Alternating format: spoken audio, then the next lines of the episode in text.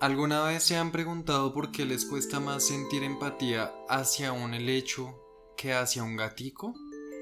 Hola, yo soy Sara. Y yo Luis Carlos.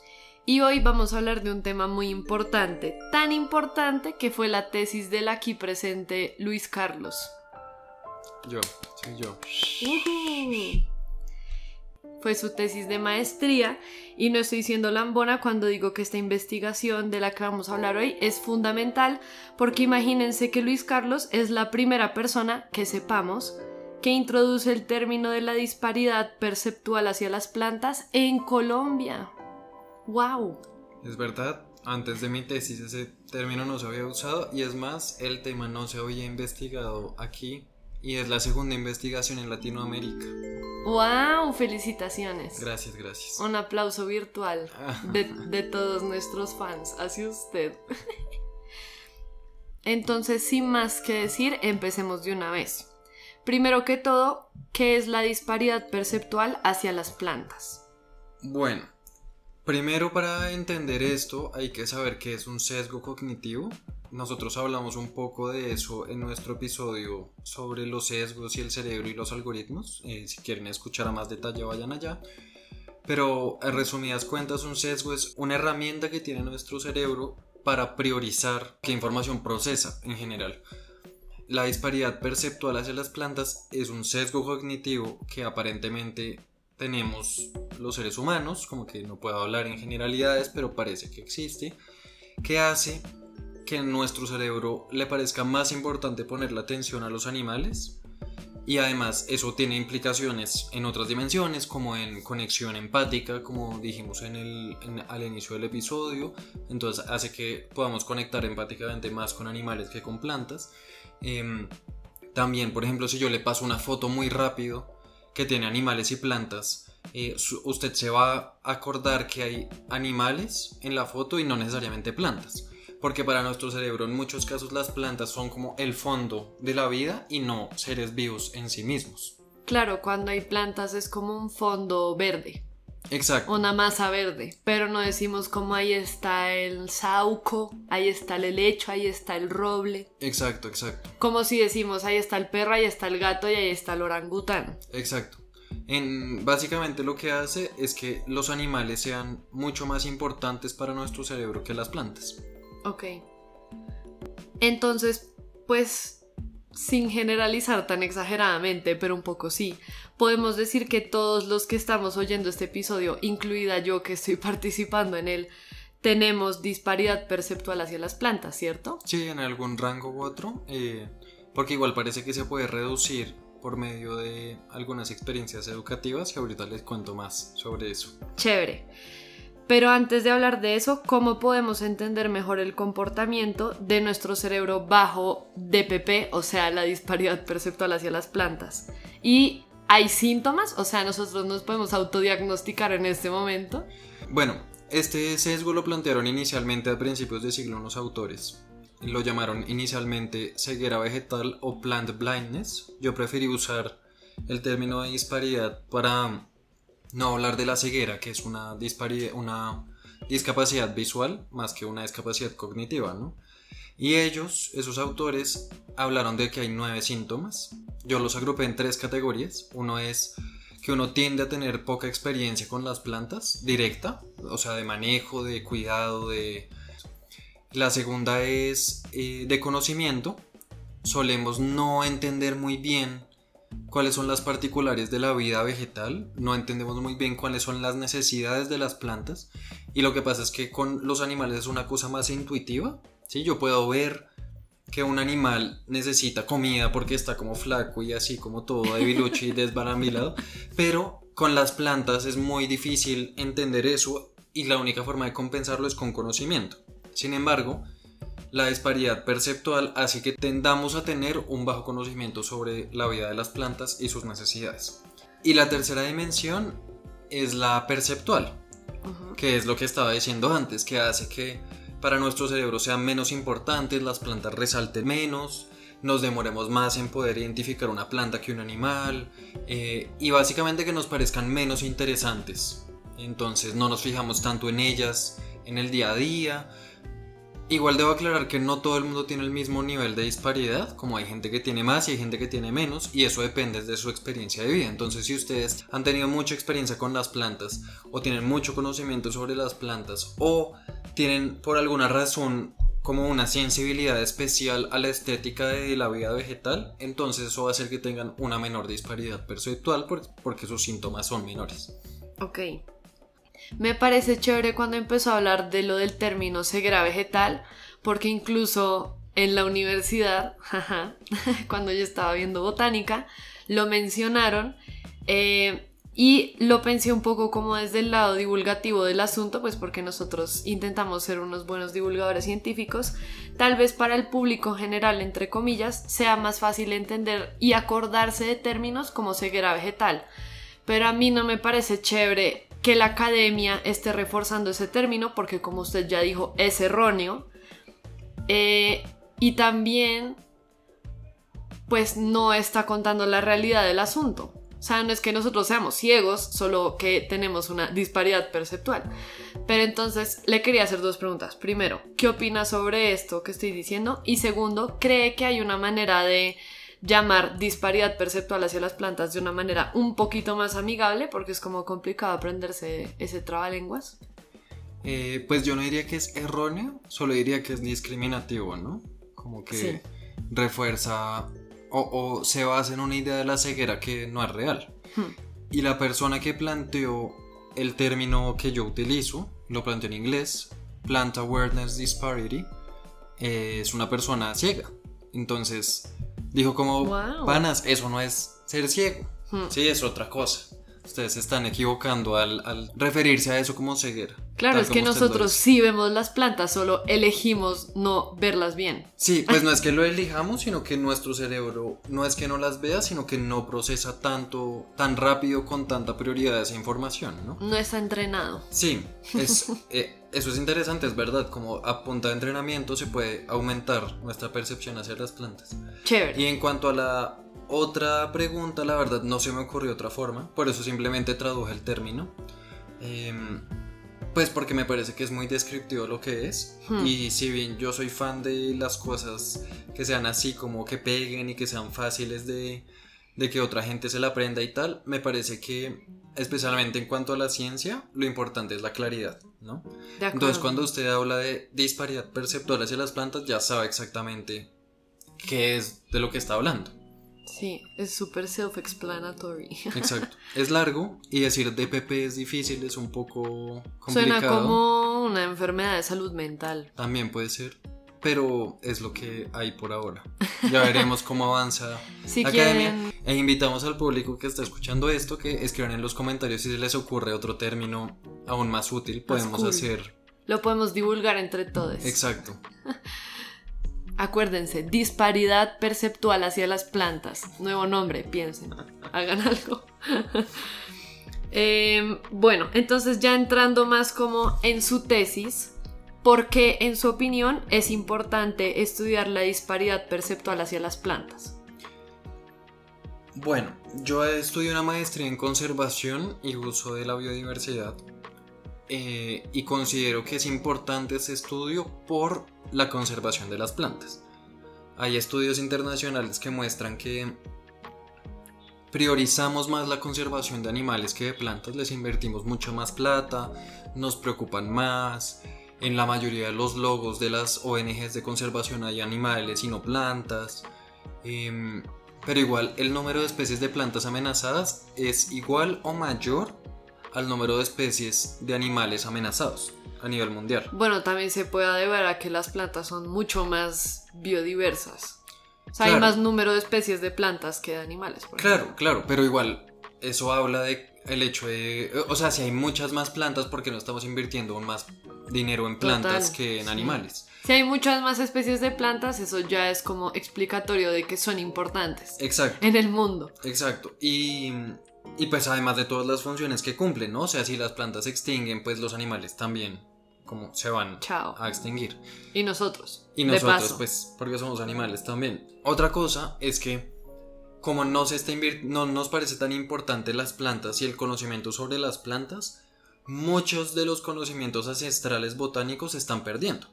eso también está relacionado con la globalización, con el hecho de que entonces esté llegando la industria y esté intentando sembrar las mismas siete especies de plantas en todo el mundo, mm. pero no hay tantas propuestas internacionales para proteger todo este conocimiento.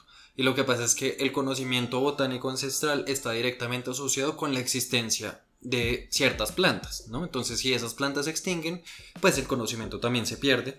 Y normalmente, si el conocimiento se pierde, es muy posible que la planta también se extinga. ¿Sí? Entonces, hay sociedades que tienen una menor DPP que la sociedad occidental en la que vivimos, pero la globalización está haciendo que nuestra forma de ver el mundo y nuestro nivel de disparidad perceptual esté primando sobre el resto. Entonces digamos que en promedio está aumentando la disparidad perceptual hacia las plantas a nivel global a partir de la expansión del pensamiento occidental. ¿Sí? Claro, sí. Entonces yo creo que si queremos conservar las plantas a largo plazo, vale la pena estudiar este fenómeno para entender en los diferentes países y los diferentes grupos académicos o los diferentes como sectores eh, relacionados a la conservación, cómo tienen ese nivel de disparidad para poder intentarlo compensar. Además, como dije antes, los programas educativos pueden ayudar mucho a reducir la disparidad perceptual. Entonces, si desde ya empezamos a educar a la gente, pues a, los chiquis, eh, con programas que busquen que crezcan viendo más las plantas y teniendo una mejor relación con ellas y preocupándose más por ellas. A futuro, las personas que tomen las decisiones de qué especies conservar, hacia dónde invertir los recursos para conservación, eh, sí, como ese tipo de proyectos, van a ser personas que ya tienen una disparidad perceptual reducida, pero eso solo se va a poder hacer si empezamos a estudiar el fenómeno. Ya, desde ya. Desde ya. Pues desde 2021 que hice mi tesis. Ok, excelente. Entonces ya entendemos que es muy importante estudiar la disparidad perceptual hacia las plantas. Y gracias a usted que hizo un estudio, el primero en Colombia, sobre DPP, nuevamente shout out a eso, muy importante. Cuéntenos entonces resumidamente cómo hizo ese estudio, eh, quiénes utilizó como sujetos de estudio, eh, cómo fue, cómo fue la cosa, a quién le preguntó qué cosas, cómo midió DPP, qué pasó. Básicamente lo que hice fue coger a la Javeriana, a unos estudiantes al azar en el campus, iba por ahí pidiéndoles que llenaran un cuestionario que hice. Y con eso medí el nivel de disparidad perceptual de las plantas de la muestra de la Javeriana, que fueron eh, casi 230 personas. Además, comparé entre gente que había asistido a un programa de educación ambiental de la Javeriana y gente que no había asistido a ese programa para ver si había diferencias entre los niveles de disparidad perceptual entre ambos grupos. También comparé entre diferentes grupos, entre hombres y mujeres, entre carreras, entre, pues más que carreras, facultades, Em, entre el nivel de experiencia con las plantas, entre diferentes variables demográficas, digamos. Y me imagino que el estudio comprobó que en la Pontificia Universidad Javeriana hay mucha disparidad perceptual hacia las plantas, ¿cierto? Pues lo que confirma es que sí hay una disparidad perceptual. Yo no sé si mucho o poco, pero existe. Eh, por ejemplo, la gente casi no se fija en las plantas en el campus o no las recuerda que también está relacionado con el sesgo, ¿no? También muchas no tenían conocimiento de que las plantas se comunican entre sí, por ejemplo, como algunos datos sobre esas diferencias entre plantas y animales como que no les atinaban. Entonces diría que sí, existe disparidad perceptual, sí. Claro, porque mucha gente se sabe muchos datos curiosos sobre muchos animales, ¿no? Sí. Y de plantas nunca. Sí, de plantas son menos. Como que son solo la gente que es botánica que... O sea, uno no tiene que ser eh, zoólogo para saberse datos sobre animales, hmm. pero mucha gente que se sabe datos sobre plantas y tienden a ser botánicos o gente que estudia pues la naturaleza. Y ya adentrándonos en resultados particulares, ¿cómo le fue? ¿Encontró diferencias entre los grupos que estaba mencionando o no? ¿Qué pasó? Eh, pues las mujeres mostraron mayor percepción hacia las plantas que los hombres, lo cual pues se mantiene según la literatura, pero hay que ahondar como en el por qué. Em, también las, las facultades que tienen carreras más como idas hacia lo ambiental tenían una mayor percepción hacia las plantas y mayor conocimiento también. Pero lo más importante es que la gente que pasó por el programa académico tendió a tener una mayor percepción hacia las plantas que la gente que no pasó. Entonces, ¿eso qué me dice a mí? Uno, que la medida funciona, pues porque digamos que las hipótesis que yo tenía de qué grupos iban a tener mayor o menos se mantuvieron y se reflejan según lo que se había encontrado en otros grupos. Y los síntomas también. Los síntomas también, claro. Porque, el programa académico trata precisamente los síntomas que usted había mencionado. Exacto, exacto. Y además, em, pues el programa académico funciona. Que Excelente. Eso le sirve a la Javeriana, supongo. Y nos sirve de nada, Javeriana. De referente como para que ese programa que es bacano se pueda replicar en otras partes con una base teórica que confirma que funciona. Oiga, muy chévere su estudio, muy importante, nuevamente felicitaciones. Muchas gracias. Eh, y además como es el primer estudio sobre disparidad perceptual hacia las plantas en Colombia, pues es un primer paso, o sea, tampoco, tampoco hay que pedir demasiado, calmémonos, el primer paso es importante darlo. Em, y como vimos en la discusión de este episodio, tiene demasiado potencial, o sea, a partir de este primer paso hay muchas cosas que hacer, nuevos programas académicos para crear, nuevos estudios para hacer, de pronto tal vez, no sé, opina que sería chévere como encontrar una manera de medir qué tan grave es la DPP. Es útil, eh, yo lo pienso más que todo para saber si los programas educativos están funcionando o no. Entonces, chévere que el jardín botánico tenga uno, por ejemplo, para saber mm. si la gente que asiste a sus capacitaciones le sirve para tener una mejor relación con las plantas. No solo aprendieron a manejarlas a nivel técnico, sino lograron cambiarlo a nivel como la relación emocional que tienen hacia las plantas. A mí me parece pues interesante, pero también importante a largo plazo para la conservación de las especies botánicas. Claro, esa es como la visión macro. Y la visión micro es solo como que ustedes que están oyendo este episodio dense cuenta que tienen disparidad perceptual hacia las plantas, muy probablemente, y que pueden hacer cosas para solucionarlo, ¿no? Tiene como algunas ideas del día a día, tips para que seamos menos DPPs. pues a mí me ha servido mucho fijarme más en las plantas como de forma consciente y para eso también me ha servido aplicaciones como iNaturalist, porque entonces no es solo, uy, miren esta planta, sino qué carajos es esta mm, flor que acaba de salir en el piso en la esquina de mi barrio que nunca había visto, por ejemplo. También a mí me gusta mucho leer libros sobre plantas, hay muy buenos divulgadores sobre plantas. y podemos recomendarles algunos, yo creo, de, de mis libros favoritos sobre el tema. Y... Se los dejamos en Instagram. Y más que todo, pues, como cuidarlas, creo yo, como hacer el ejercicio de cuidar plantas, hace que uno aprenda a leerlas más y también que uno cambie la forma en la que ve la vida, porque las plantas están en otro ritmo, están vivas, tal vez más vivas que usted o yo, viven mucho más en la mayoría de los casos. Eh, son potencialmente inmortales si eh, tienen las condiciones correctas Em, pero además le enseñan a uno muchas cosas. Una de esas a reducir la disparidad perceptual. Entonces, esas serían mis recomendaciones. Sí, al adoptar una matica y observarla, si le echo más agua que le pasa a las hojitas, se pone más amarilla, le salen unas cositas blancas en la hoja. ¿Qué es eso? ¿Qué está pasando? Googleo, a mi hoja le salió. Aprender de a poquitos. Exacto. Y cuando uno sale a caminar, que uno se pone a ver todos los perritos, también ver matas. Exacto. Chévere. Y además, en Colombia hay muchas, o sea, en la calle afortunadamente tenemos muchas plantas que podemos observar, tampoco vivimos ahí, pues en una ciudad de concreto precisamente. Bogotá tiene un muy buen arbolado urbano, aprovechenlo. sí.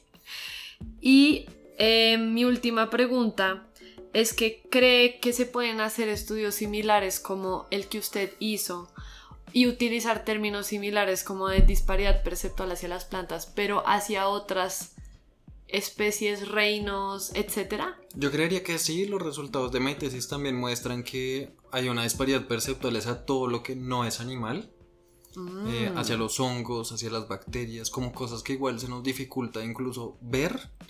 Obviamente va- vamos a tener la tendencia a no verlo, Claro. eh, pero sí, podría hacerse y creo que ya hay estudios iniciales sobre el tema incluso. Chévere. Y para cerrar el episodio, ¿tiene algún dato curioso sobre plantas que quiera que nuestra audiencia en este momento aprenda para hacer menos DPP? Hace poco estaba leyendo que la luna, el- la fase de la luna afecta el crecimiento de los árboles porque tienen mucha agua, ¿no? En- su, en su material, digamos. Entonces, cuando hay luna llena, la luna los atrae hacia arriba, obvio gravitatoriamente, y eso hace que crezcan un poquito más flaquitos y más altos. Y cuando- Elongados. Sí, y cuando hay luna nueva, no los atrae tanto, entonces crecen un poquito más gorditos y menos. Ok, o sea, cuando hay luna llena es más longitudinal y cuando es luna Más vertical, diría, diría yo. más vertical y cuando es luna nueva más horizontal. Sí, es una diferencia muy pequeña, pero se dieron cuenta que estaba correlacionado como el ancho de las ramas, por ejemplo, de algunos árboles, con las mareas, con el alto de las mareas. Wow, muy interesante. Sí. Gracias por ese dato. Entonces las plantas uno los ve como seres de madera o de tierra, pero en realidad son seres de agua. Oh. Avatar. Sí, Em, bueno, muchas gracias por estar aquí, jaja, aunque usted pues participa constantemente en este podcast. sí, sí. hago Pero eh, hoy acto de invitade. Sí, otra vez. Otra vez, sí. Em, bueno, si quieren encontrar su tesis, si hay una persona que se quiere poner a leerla, que por cierto yo me la leí, está muy bien escrita, es una muy buena forma divulgativa de hablar sobre DPP, entonces se la recomiendo, la lecturita estuvo chévere. ¿Dónde pueden encontrar su tesis? Eh, desde el 20 de marzo del 2022 va a estar subido en el repositorio de la Javeriana. E igual estoy pensando algunas estrategias para publicarlo en algunas partes y si eso sucede, Les vamos contamos. a contarles. Eh, bueno, si quieren seguir la discusión, tienen preguntas para Pozo, etcétera, pues aprovechen que es host de la enredadera, entonces pueden escribirnos por Instagram, mandarnos un correo electrónico, comentarnos lo que ustedes quieran. El mismo escritor de la investigación les va a contestar, eso es severo privilegio. Sí, muchas gracias por invitarme, por interesarse en el tema, por abrirme el espacio en mi propio podcast para hablar sobre él y ojalá a gente que todavía no se ha decidido de qué va a ser la tesis le interese este tema y me pregunte, acérquense, yo les doy toda la literatura, toda la bibliografía que tengan y todas las dudas que tengan se las respondo. Es una buena oportunidad. si yo tuviera que hacer una tesis, la tomaría. Bueno, y muchas gracias por escuchar la enredadera. y esperen nuevos episodios Yes. Ahí ya con frecuencia. Y más contenido sobre plantas. Más contenido sobre plantas. Vamos a intentar reducir su DPP a las malas. Sí, para eso también sirve la divulgación científica, ¿no? Exacto. Menos de PP. Bueno, chao. Adiós. Feliz día. Muac. Sean unas maticas con la luna y con el agua. Ay, qué bonita la de PP. Bueno, no, no es algo bonito.